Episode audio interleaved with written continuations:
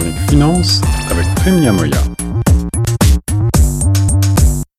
Vous êtes à l'écoute de Choc FM 105.1 et c'est toujours un plaisir pour moi de retrouver mon ami Prime Niamoya, spécialiste en économie et en finance pour analyser la situation euh, dans la ville Rennes et plus généralement au pays. Et aujourd'hui, avec Prime, on va aborder la question des logements abordables.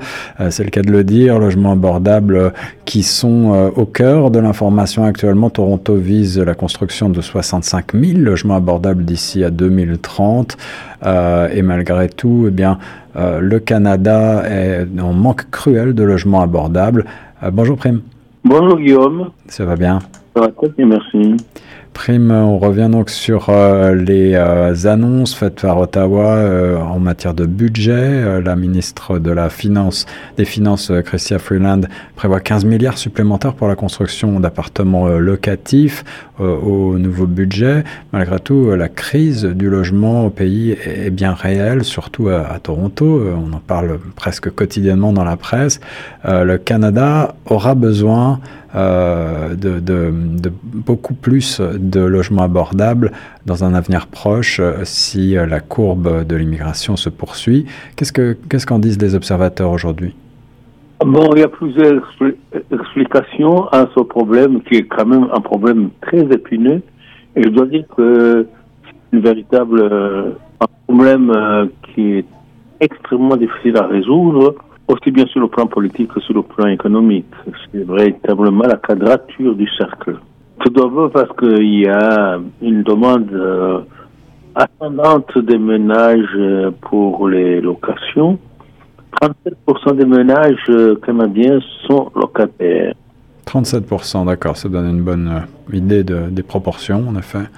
Oui, et on prévoit que d'ici 2030, comme tu l'as déjà signalé, on doit construire 3,5 millions et demi de nouveaux logements 3 millions et demi de logements, ça c'est à l'échelle du, pays, n'est-ce pas?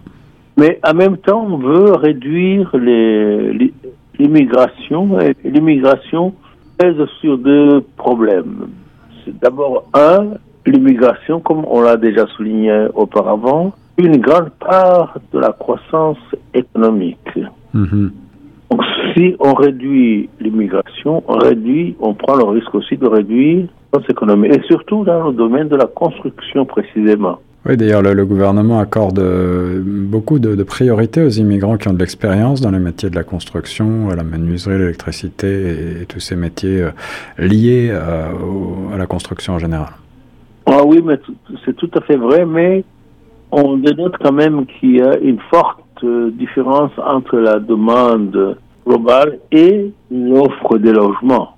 Mm donc, euh, les milliards vont s'ajouter à l'endettement déjà existant, Il va accroître bien sûr le ratio de la dette, euh, dette sur le PIB. Bien que le, Canada, je dois le signaler, figure parmi les pays qui ont le plus faible taux d'endettement du, du Ouais, ça c'est une bonne une bonne chose. Alors malgré tout, euh, le, euh, dans son euh, dans sa présentation il y a quelques jours, la ministre des Finances, Chrystia Freeland, dans son énoncé économique, a présenté un, budget conséquent, 13,2 milliards de dollars de nouvelles dépenses qui sont prévues pour les, six prochaines années en matière de logement plus accessible, plus abordable euh, au, pays. Est-ce que euh, les observateurs que tu as pu euh, consulter estiment que cela sera suffisant pour juguler la demande? Bien sûr que le problème que je vous dit dès le départ, c'est un problème, c'est véritablement la quadrature du cercle si on arrive à investir massivement dans le domaine du logement, on est prêt à s'endetter davantage. Et le Parti conservateur n'est pas du tout disposé à de solutions. Hmm. Et puis, on veut aussi assurer une grande mobilité des travailleurs entre les provinces. Donc, c'est... Mais je crois personnellement que s'il y a une grande volonté politique euh, aussi bien au niveau, au niveau provincial, mais les moyens qu'il faut, euh, les milliards, et qu'on a l'objectif de réduire les logements. Et tout, tout en soulignant aussi que les prix du logement dépend également des taux d'intérêt, des crédits. Je sais que tu es un fidèle lecteur du New York Times euh, et euh, la presse américaine s'intéresse toujours un petit peu à ce qui se passe au Canada. Est-ce que euh, la situation du logement abordable est la même chez nos voisins américains? Elle est à, à peu près semblable. Tu sais que les économies américaines et canadiennes sont corrélées d'une manière pratiquement parfaite. Ce qui se passe aux États-Unis se répercute ici et au Canada et vice-versa. Mhm. Le problème du logement aux États-Unis se pose pratiquement de manière identique. Alors dans les grandes villes, c'est encore plus euh, le cas et à Toronto, on le sait, les prix euh, poussés par l'inflation euh, ont, bondi de manière assez inconsidérée en, termes de location, à tel point qu'il devient très difficile pour des nouveaux arrivants de trouver un logement relativement abordable.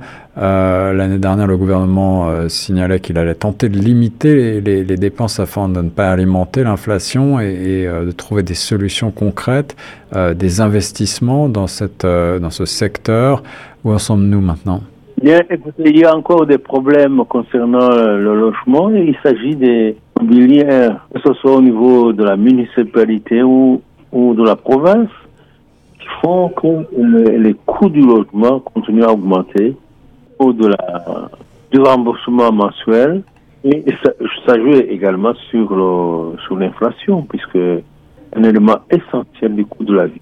Voilà, et ajoutons que euh, la nouvelle mairesse de Toronto euh, apprend la situation au sérieux euh, et euh, Toronto euh, doit construire un grand nombre de logements euh, avec un objectif de construire 285 000 logements d'ici à 2031. Donc euh, la question est véritablement euh, sur le devant de la scène ici à Toronto. merci Prime pour ton analyse.